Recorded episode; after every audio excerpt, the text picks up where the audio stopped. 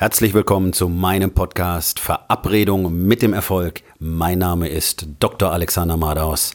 Lehn dich zurück, entspann dich um, mach dir es bequem und genieße den Inhalt der heutigen Episode.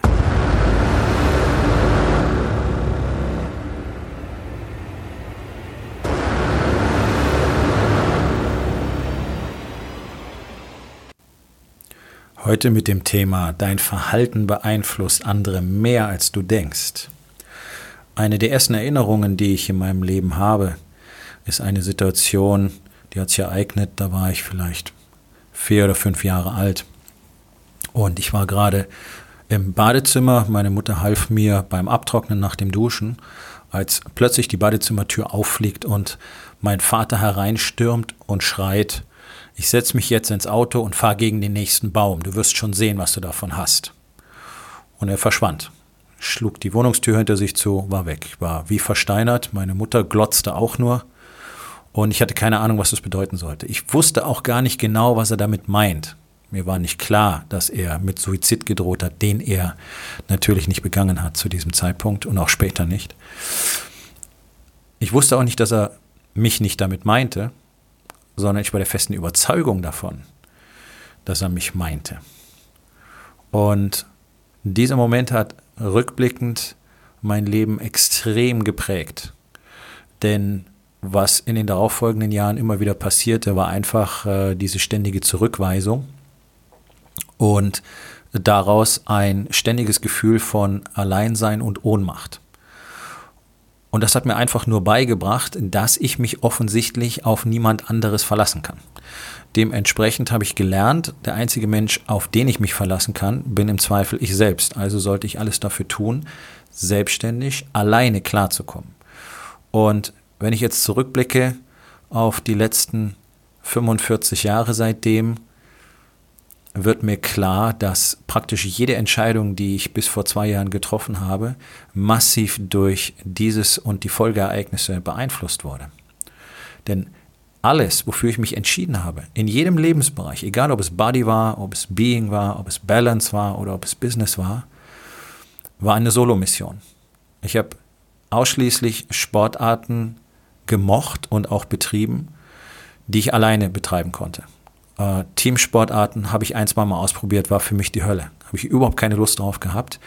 Und dementsprechend hat es mir keinen Spaß gemacht und ich war auch nicht gut sondern ich habe immer Dinge gemacht, die man alleine tun kann. Krafttraining, Bodybuilding, Kampfsportarten, äh, Tennis, solche Dinge. Immer solo.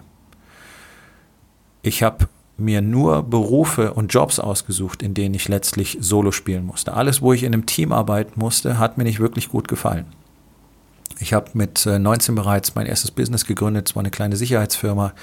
Ähm, da war ich in der Regel alleine tätig das heißt also pro Auftrag alleine tätig. Äh, Überwachung zum Beispiel, Personenschutz, ähm, auch Türsteher. All diese Dinge sind nichts, wo man wirklich ein Team braucht. Und ich habe in meiner Laufbahn als Soldat mich dafür entschieden, Scharfschütze zu werden, solo.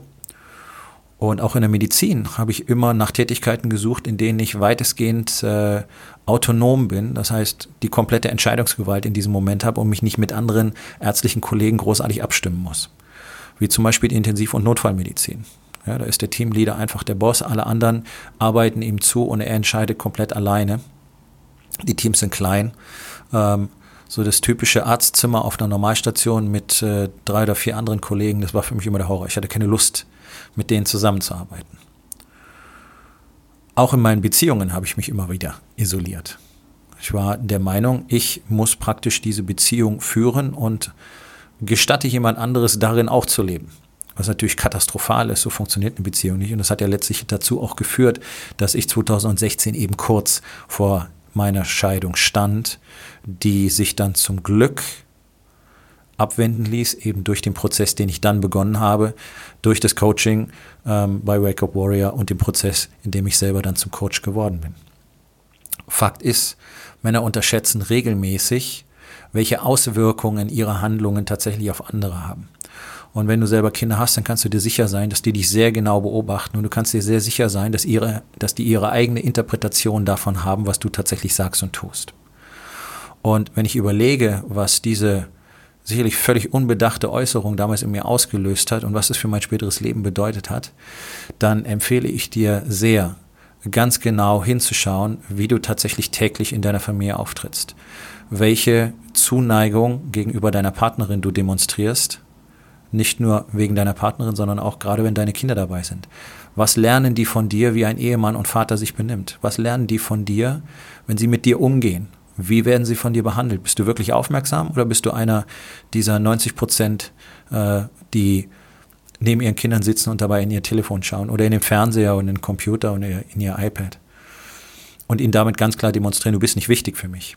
Und dieses, dieses Gefühl von Wertlosigkeit, das ist nämlich das, was ein Kind dann empfindet, nehmen diese Kinder mit ins Erwachsenenleben. Und das ist etwas, was wahrscheinlich dich selber auch geprägt hat, weil dein Vater dir gezeigt hat, du hast keine besondere Bedeutung für ihn.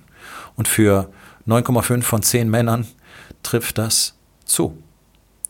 Die allermeisten Väter haben ihre Rolle schon nicht mehr wahrgenommen. Und von diesen Männern haben wir gelernt, was es bedeutet, ein Vater zu sein und wie der sich verhält.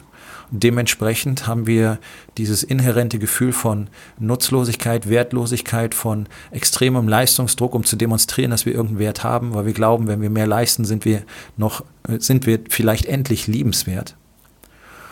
Und das ist natürlich fatal. Das ist das, was die Männer in unserer Gesellschaft in diese Katastrophe getrieben hat.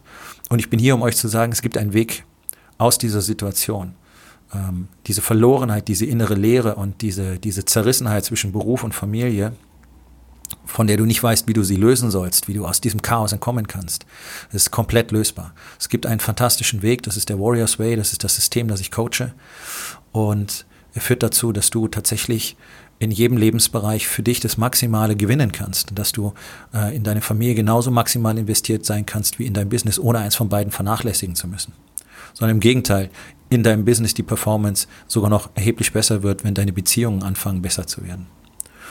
Und ich werde euch regelmäßig Beispiele auch aus meiner Vergangenheit darüber bringen. Ich werde euch täglichen Input bringen über dieses Thema und lade euch alle ein, mich auf dieser Reise zu begleiten, auf der Reise, die letztlich den Warriors Way bedeutet und die einfach jedem Mann zeigen soll, es ist möglich, egal aus welcher Situation, sich zu befreien und alles das im Leben zu bekommen, was du wirklich bekommen möchtest.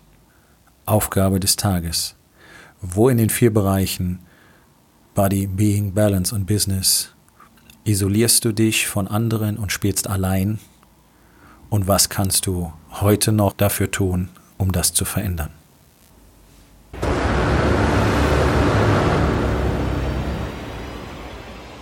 Das war's für heute von mir. Vielen Dank, dass du meinem Podcast Verabredung mit dem Erfolg zugehört hast. Wenn er dir gefallen hat, abonniere meinen Kanal und hinterlass doch bitte eine Bewertung auf iTunes. Ich bin Dr. Alexander Madaus und ich wünsche euch allen noch einen schönen und produktiven Tag.